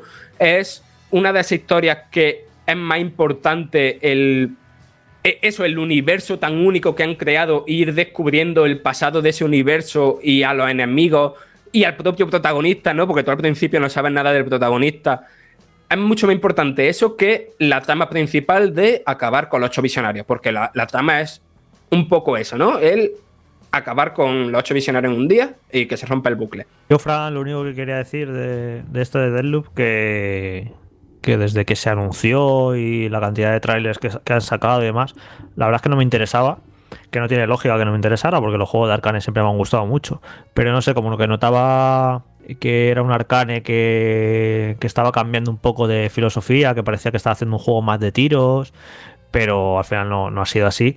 Pero ya te digo que no me acaba a mí de enamorar este juego. Y esto me hizo gracia el otro día que lo dijo nuestro compañero Juan Rubio, que los juegos de Arcane en un principio no le interesan cuando ve los trailers, cuando ve todo eso, porque le, te da como pereza, ¿no? Ves que es un juego súper denso, súper complejo, y dice, uff, qué pereza meterme aquí, pero que una vez que te pones a jugar, te metes en su mundo, te enganchas y te, y te flipan, ¿no? Y a mí me pasa con Deluxe, ya te digo, que no me apetecía demasiado hasta ahora que ha llegado. Y cuando han salido los análisis y habéis, me habéis hablado del juego, tanto tú como otros amigos y demás, y ahora voy loquísimo. Tengo la gana de jugarlo que flipas. Sí, sí, normal. O sea, ¿has podido recuperar ya la Play 5 o qué? Y eso es lo que iba a decir. Que ahora quiero comprarme la Play 5 otra vez para jugar a, para jugar a Deadloop. Eso sí que es un bucle temporal y no lo del juego. bien bien estoy buscando una PS5 digital y como vea una tiro me la, me la pillo para jugar a, a Deadloop. ¿eh? O sea, solamente para eso. Sí, sí. sí, sí, Que... Ya, tengo para febrero, para el Horizon. nos la apuntamos, nos la apuntamos. para, Reyes, para Reyes. Que yo lo que iba a decir, o sea, a que no me acuerdo si al final lo puse o no, pero lo quería poner en el análisis. La campaña de marketing de este juego le ha hecho tanto mal al juego. Por un lado, creo que no se ha explicado bien el juego, o que, o que creo que no hacía falta explicarlo y que hacía falta más mostrarlo bien y no como lo mostraron en la State of Play. Y segundo, que han dicho que si habéis escuchado este análisis, estéis interesados, no veáis ninguno de los trailers porque yo había parte del juego que sabía cómo se hacían y que me hubiera gustado no saberla, ¿sabes? De, creo que los trailers, a la vez de que no lo han explicado bien, han destripado ciertas cosas que no me gusta que... Eso, no, me gusta haberlas sabido de, antemano, ¿sabes? Es que, Frank, con este juego, a ver, yo, han hecho de todo. Eh, hicieron un tráiler bastante largo explicando cómo funcionan los bucles temporales. Hicieron un tráiler muy peliculero con la música de James Bond, que era muy chulo. No sé, yo creo que han hecho, yo creo que no lo han hecho tan mal. Lo que pasa que, que es un juego difícil de vender y difícil sí, sí, sí, de hacer. Yo creo que al final lo han sobreexplicado. Antes de decir esto, evidentemente en Vandal cada uno tenemos nuestra opinión. Eh, Juan, tiene la suya, eh, Jorge tiene la suya, Carlos tiene la suya. Aquí las opiniones son como los culos, cada uno tiene la suya. Pero a mí todavía me falta por jugar Psychonauts 2, de lo que ha salido este año. Y a excepción de cuánto me flipe ese juego, para mí esto es lo mejor que ha salido este año. Y sabiendo que está ahí Demon Soul sabiendo que está ahí Returnal, para mí Deathloop es el mejor juego de PlayStation 5. Hala, ahí. Venga, ya te puedes ir para casa. Gracias. la, suelta y se va. Bueno, oye, el análisis completo, el videoanálisis está en la página web de Vandal. Este sí que ya lo tenemos a la venta. Lo podéis disfrutar cuando deseéis. Y gracias, Fran, por el curro que te has pegado para explicarlo todo esto, porque además una cosa es el juego que, que es intrincado, pero también también explicarlo tela, ¿eh? y que se pueda entender y que puedas trasladar por qué te ha parecido un diseño de mundo y niveles fascinante o todo lo que has encontrado. Bueno, pues muchas gracias por hacer ese esfuerzo. Nosotros nos vamos a unas impresiones de un juego que tardará un poquito, pero también es muy esperado.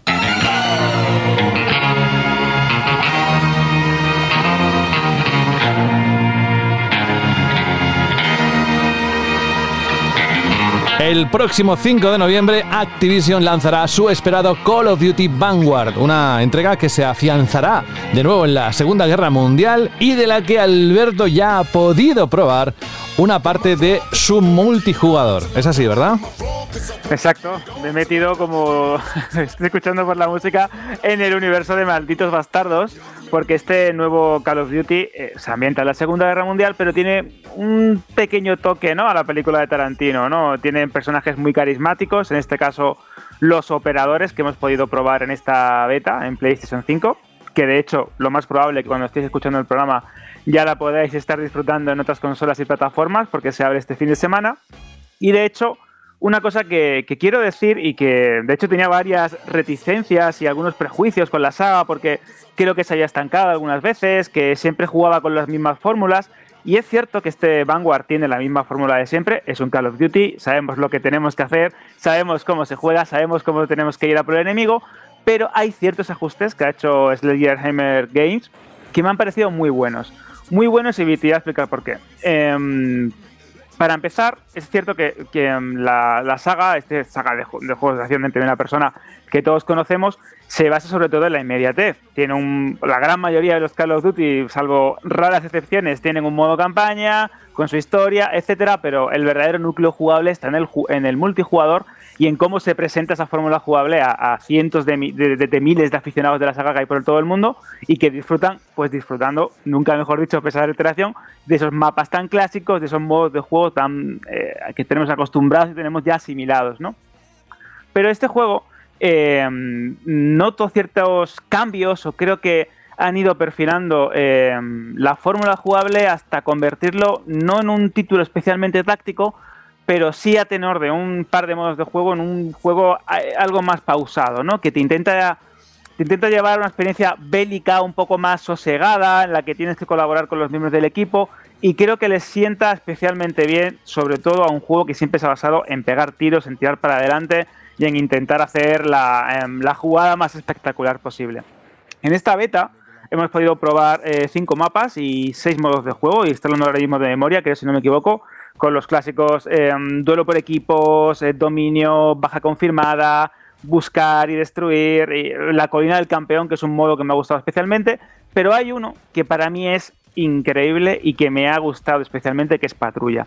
Patrulla se ha vendido, y de hecho los propios desarrolladores lo, lo hicieron bastante hincapié en ello, como el gran, el gran modo, ¿no? El gran modo de este, de este Call of Duty.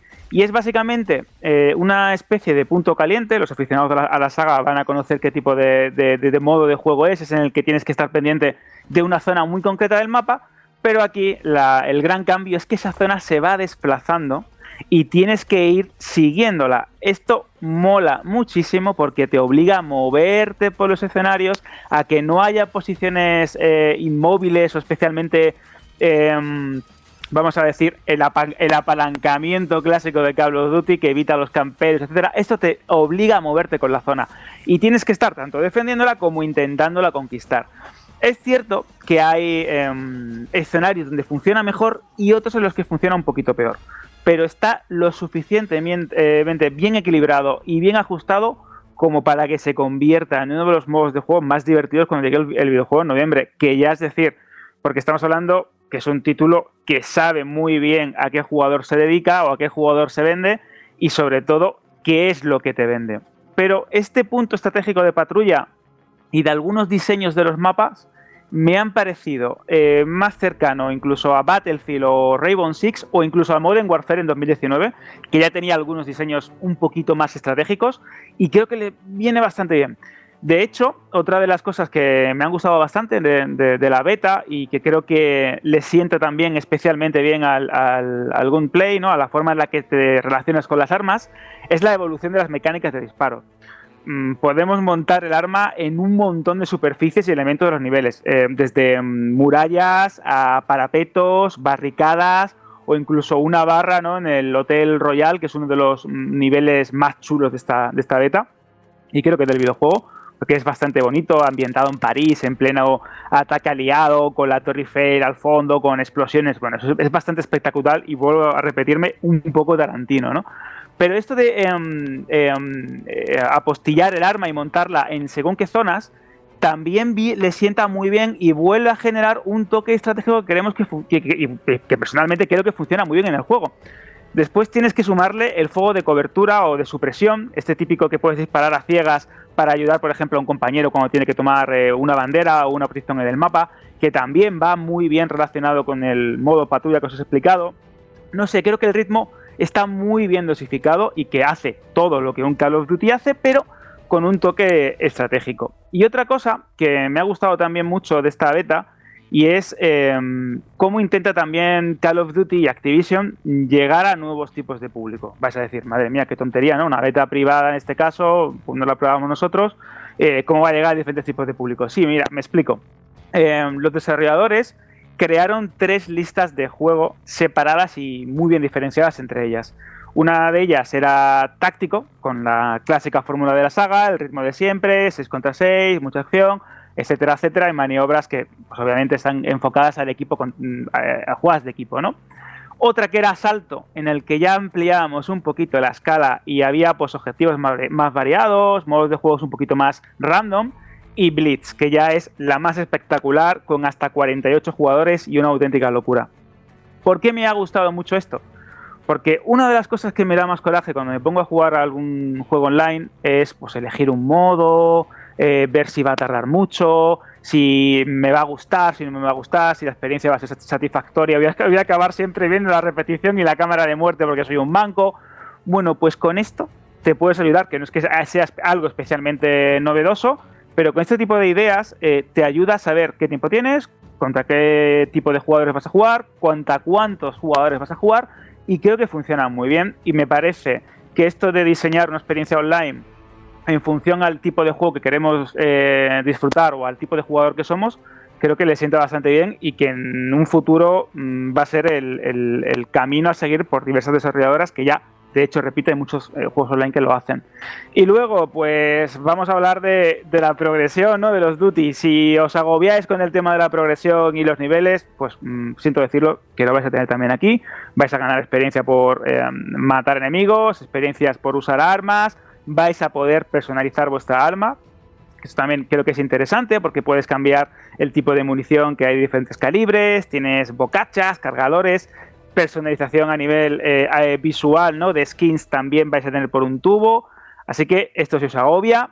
Mm, lo siento mucho, pero está presente. También el tema de cómo funcionan las ventajas o los perks. También esto es algo que está heredado casi literalmente de Modern Warfare en 2019. Hay determinadas habilidades pues, que te permiten escuchar los pasos de los enemigos, seguirlos. Eh, no sé, hay un montón. Las puedes ir combinando a diferentes niveles. Es verdad que esto explicado puede llegar a ser abrumador, un poco aburrido y decir, madre mía, yo lo que quiero es pegar tiros. Sí es verdad que hay diferentes clases, diferentes operadores y que de primeras abruma, es cierto. Yo creo que tienen que revisar la manera en la que lo presentan al jugador y en la que los sistemas se explican. Pero una vez que ya asociáis a una clase, a una idea y a la manera en la que se juega, es tan sencillo como meterte en ese menú de configuración e ir cambiando. Y los que llevéis varios años con este tipo de, Call of Duty no vais a tener ningún tipo de, problema. Y por último, ya para finalizar, hemos probado varios mapas, el Hotel Royal, Gabutu, Star, Colina del Campeón, Eagle Nest, que se desbloqueó hace, bueno, que creo que se desbloqueó hoy mismo. Em, el día 16 de septiembre. Y bueno, gráficamente es verdad que noto una evolución ligera con respecto a otras entregas de la saga, sigue funcionando a 60 frames por segundo y que hay quizás pues mejores explosiones, más efectos de partículas, hay algún tipo de granada que realmente es alucinante cómo funciona porque te genera un montón de chispita, de hecho cuando eh, estás jugando genera como ese sentimiento cinematográfico, ¿no? De decir, madre mía, ¿qué pasa? Estoy en la guerra. Después hay niveles donde hay tormentas y vas viendo cómo te caen las gotas en la pantalla y cómo se mueven las palmeras pero no esperéis nada fuera del otro mundo, más allá de algunos ajustes de iluminación, texturas o partículas, porque sigue siendo casi el mismo juego de siempre. Es verdad que es un juego intergeneracional, que sale para otras consolas y que dentro de unos años pues tendremos el primer Call of Duty 100% desarrollado para eh, Xbox Series y PS5 y plataformas de nueva generación. Bueno, pues habrá que esperar un poco, pero aún así, si os gusta la Segunda Guerra Mundial, si mm, disfrutáis eh, cogiendo un Thompson o cogiendo el M1 o cualquier tipo de rifle de la época y pegando tiros. Y os gusta la saga, creo que por lo poco que hemos podido probar de este modo multijugador, se avecina uno de esos Call of Duty que son capaces de conquistar tanto a los veteranos de la saga como a los que se han salido y quieren reengancharse o alistarse, nunca mejor dicho, otra vez a, a, la misma. Así que creo que puede ser bastante interesante. Sé que a mucha gente le decepcionó of War, el anterior, y que llevaban un poco cabreados incluso con, con Black Ops y que han tenido como idas y venidas, o, que hay incluso gente que es más de la saga Battlefield, pero creo que no estaría de más darle una oportunidad porque a mí personalmente, que iba un poco ahí con la cara ahí mal encarado ¿no? al juego diciendo, ah, veremos a ver, me ha divertido mucho, le he echado un montón de horas y de hecho ya lo tengo ya reservado y todo porque es que me ha gustado especialmente.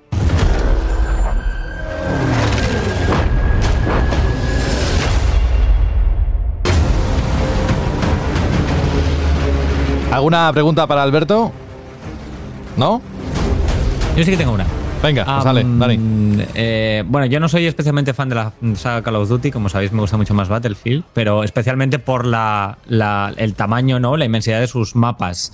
En este Call of Duty, ¿qué tal? A nivel de, pues eso, de epicidad, de tamaño de los mapas, ¿ha cambiado algo? ¿Está como siempre?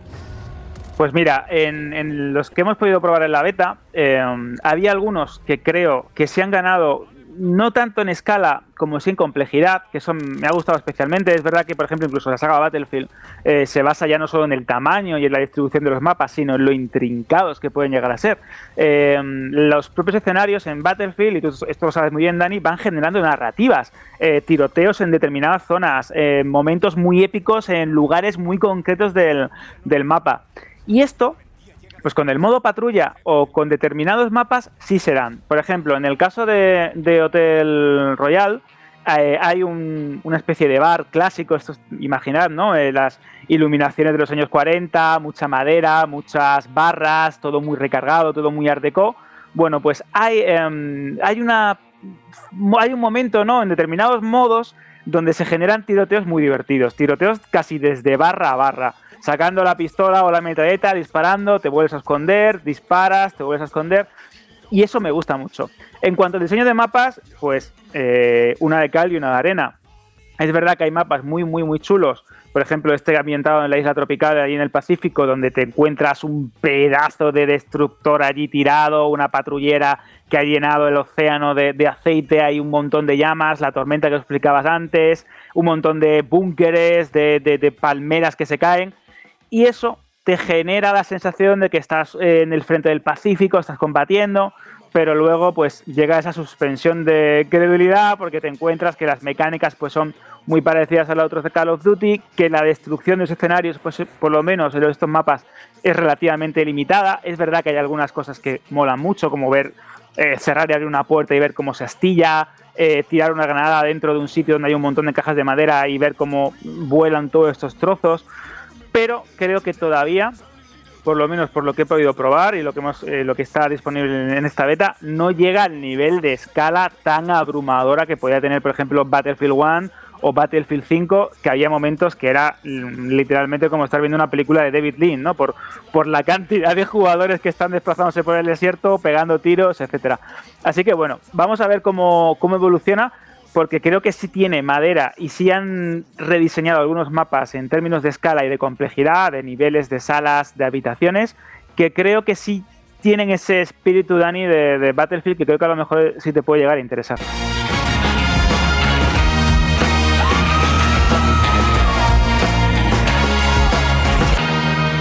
Pues ahí está.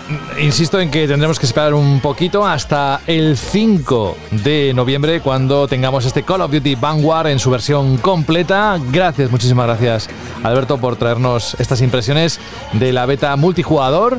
Y ni que decir que en la página web tenéis algún otro avance más y toda la información que necesitéis del juego. Por cierto, a ver Alberto, no te vayas muy lejos porque me parece que vamos a acabar esta edición eh, por todo lo alto, ¿no? Pues sí, no, venga, ve pinchándome la música que estoy esperando. De momento el jingle. Banda al radio. Ahora sí.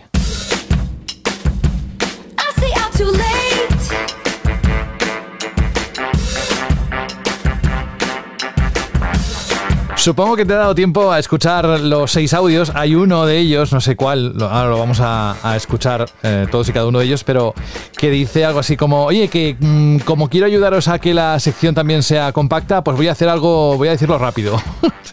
y me ha hecho gracia, la verdad. Ha sido muy gracioso, por poco más y, lo condensa en, segundos el pobre. Vaya. Venga, vamos a recordar primero la pregunta que lanzaste la semana pasada y vamos también a recordar que queremos hacer más compacta la sección y que sea muy intensa y nada, que dure unos minutos. Así que dale. Pues exacto, la semana pasada preguntabas, eh, preguntaba, perdón, eh, que cómo valorabais el PlayStation Showcase, cuál era el juego que más os había, os había impactado, cuál era el título predilecto, aquel que os puso ojitos con el tráiler. Y vamos a comenzar con el comentario en iBox de Ángel29, que me encanta porque empieza Shirei. Ya va cambiando cada vez la fórmula Shirley. Dice: el showcase fue muy bueno, para mí el hecho de que esté God of War Ragnarok ya me hace darle automáticamente el 10. Pues es verdad, como en ese juego, ¿quién, ¿quién le dice que no? Y vamos a continuar con los audios de Víctor y George. Hola Vandal, no me impresionó el showcase de Sony. Eh, casi todo eran refritos y exclusividades temporales. No entiendo esta filosofía, no me gusta, no me llama.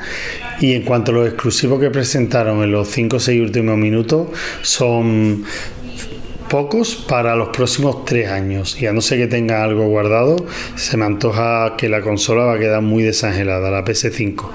Tampoco estoy muy de acuerdo en los análisis que se han hecho de Gran Turismo 7, al que veo muy por detrás de Forza 5 y que la comparación es inevitable.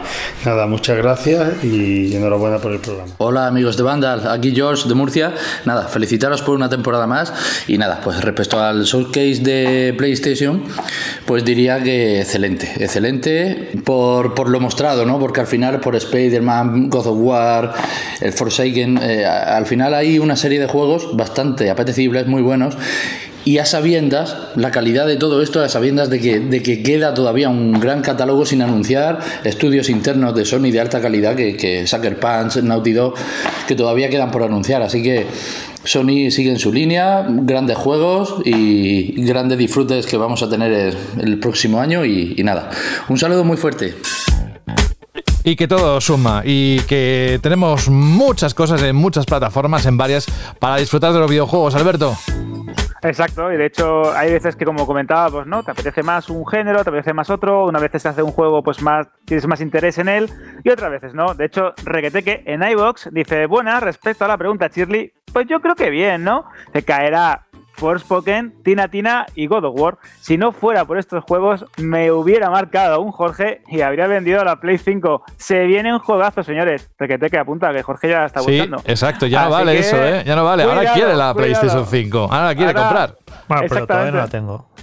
Piano, ¿no? Tranquilidad, tranquilidad, tranquilidad. Tranquilidad, tranquilidad. Que por cierto, ahora como estoy ya buscando, ya estoy puesto en esto.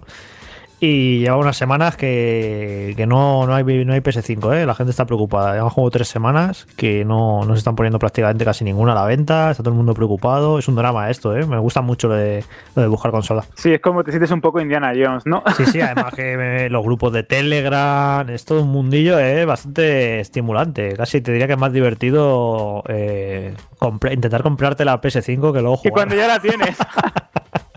el proceso de buscarla. Es una quest, es una quest de la vida. Exacto, exacto. No, no, pero tú, José, no te haces una, no te haces una idea. ¿eh? Hay expertos en el tema que hacen vídeos de YouTube de 15 minutos analizando las probabilidades de que este, esta, semana haya stock, no sé qué. O sea, es todo un mundillo que, me, parece fascinante, de cierta manera. Sí, sí, de hecho es bastante divertido. Me, pasó Jorge algún enlace y, te hacen análisis de mercado casi como el que opera en bolsa, ¿no? Pues si en corto puede que haya probabilidades de tal, en medio tal, pero en largo seguro porque Amazon ha renovado tal enlace. Es increíble, es increíble. Vamos a continuar también con los audios de Alex e Iván. Hola, muy buenas chicos de banda, aquí Alex. Vamos con la cheerlead de esta semana y vamos a intentar hacerlo corto a partir de ahora, ya que queréis comprimir la sección. Vamos a intentar echar un cable en ello. ¿Qué nos pareció el showcase? Yo creo que bien, estuvo bastante bien, no tengo queja alguna, la verdad. Iba con expectativas bajas y me sorprendió.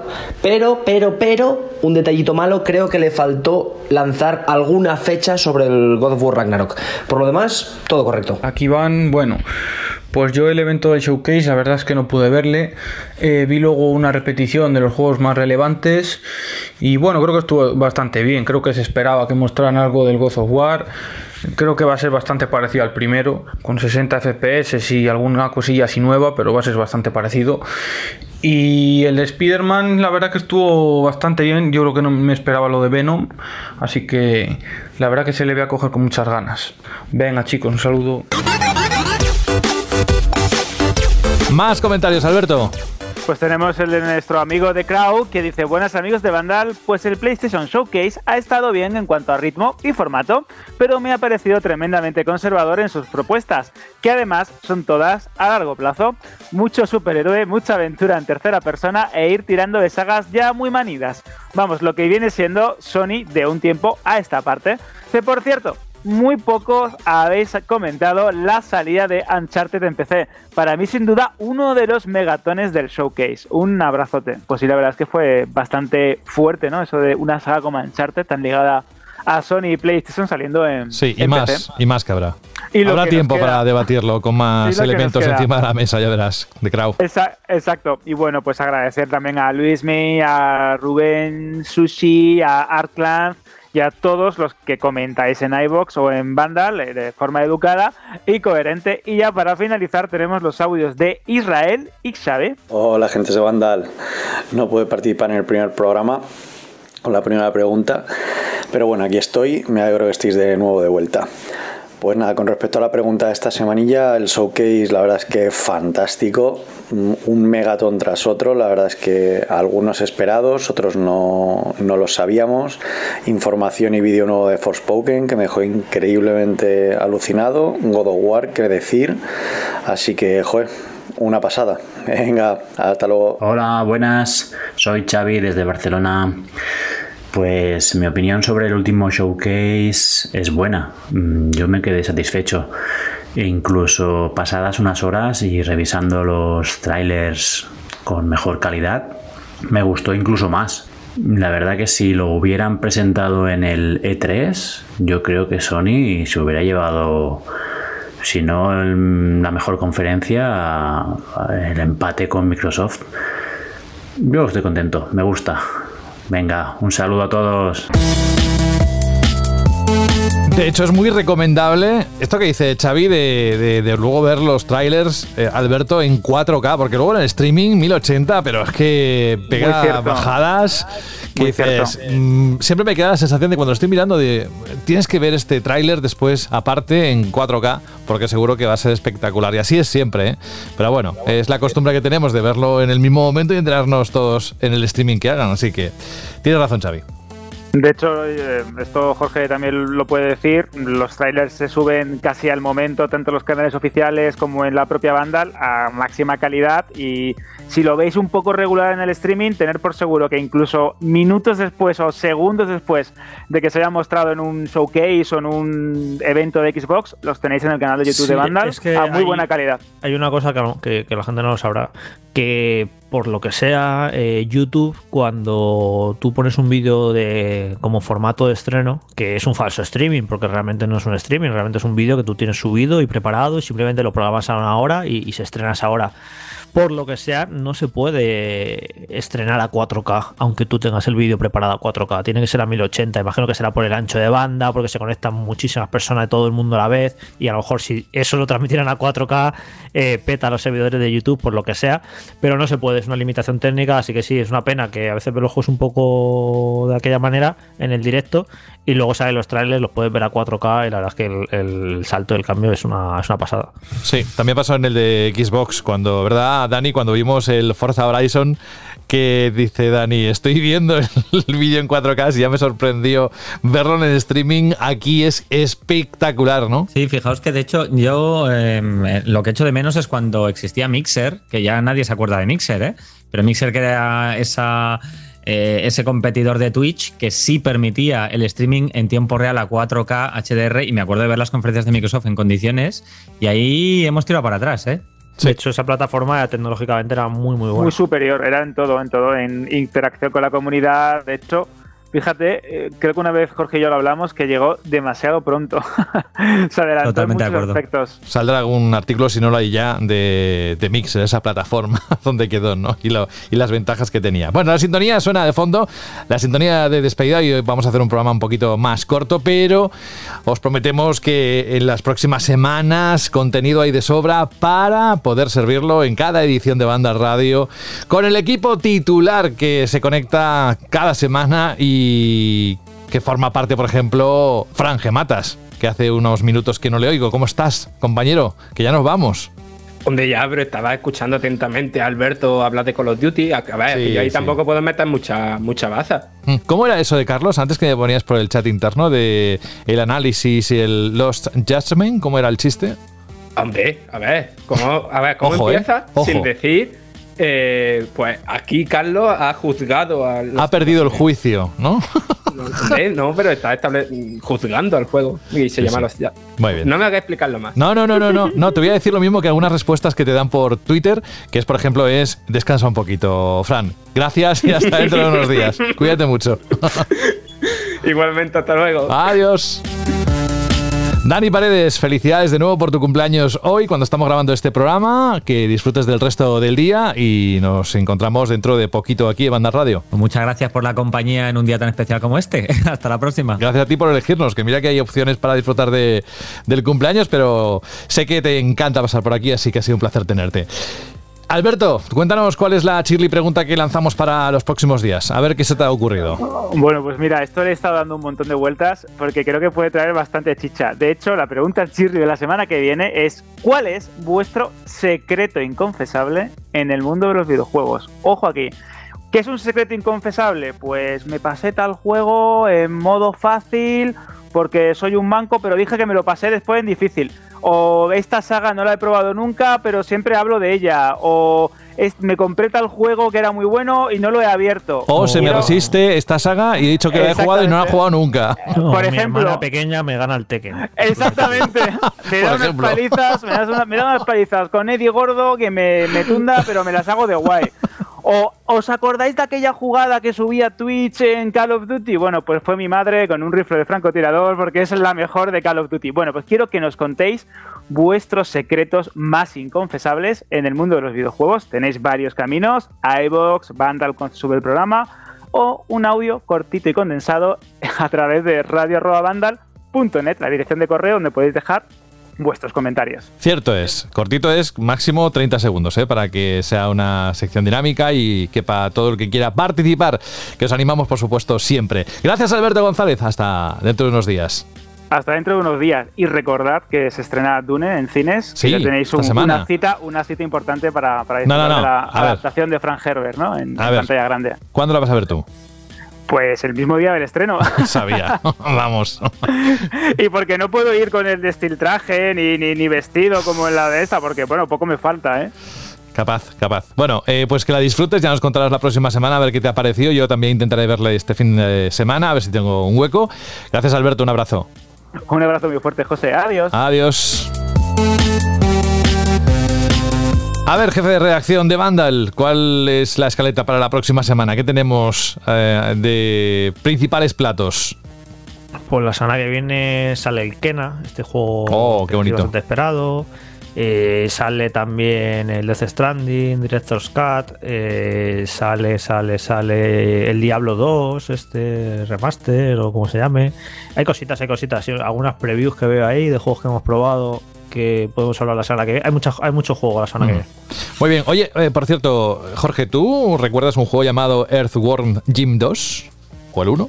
Sí, claro, el de la lombriz esta. Eso Está guapísimo. Vale, pues. Un juego muy excéntrico y muy original, me acuerdo. y difícil también.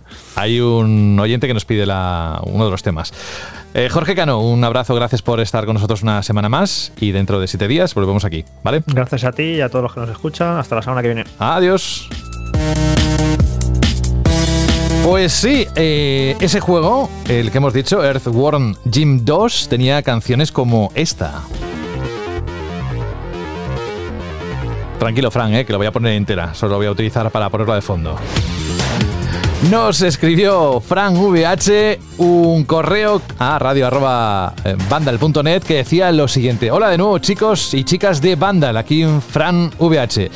Estoy encantado de escucharos una temporada más y de ver cómo seguís pidiéndonos bandas sonoras de videojuegos para terminar de forma épica cada podcast. Mi recomendación esta vez sirve para recordar a un personaje súper carismático que nació en los 16 bits, Earthworm Jim, cuya banda sonora, tanto de su primer como de su segundo juego, eran maravillosas, con un Tommy Tallarico en estado de gracia, y además elijo Anything But Tangerines de ese juego, Earthworms Jim 2, y más concretamente la versión de PS1. Cada vez que la escucho me vengo arriba y espero que a vosotros también os guste. Un saludo a todo el equipo y a disfrutar. Pues Fran, claro que nos gusta, nos encanta. Además, como tú bien dices, tiene fuerza. Eh, he estado escuchando las otras versiones y yo también me hubiese quedado con esta de PlayStation 1, ¿eh? porque, a ver, el juego se desarrolló para Mega Drive, Super NES, Sega Saturn, Game Boy Advance, entre otras.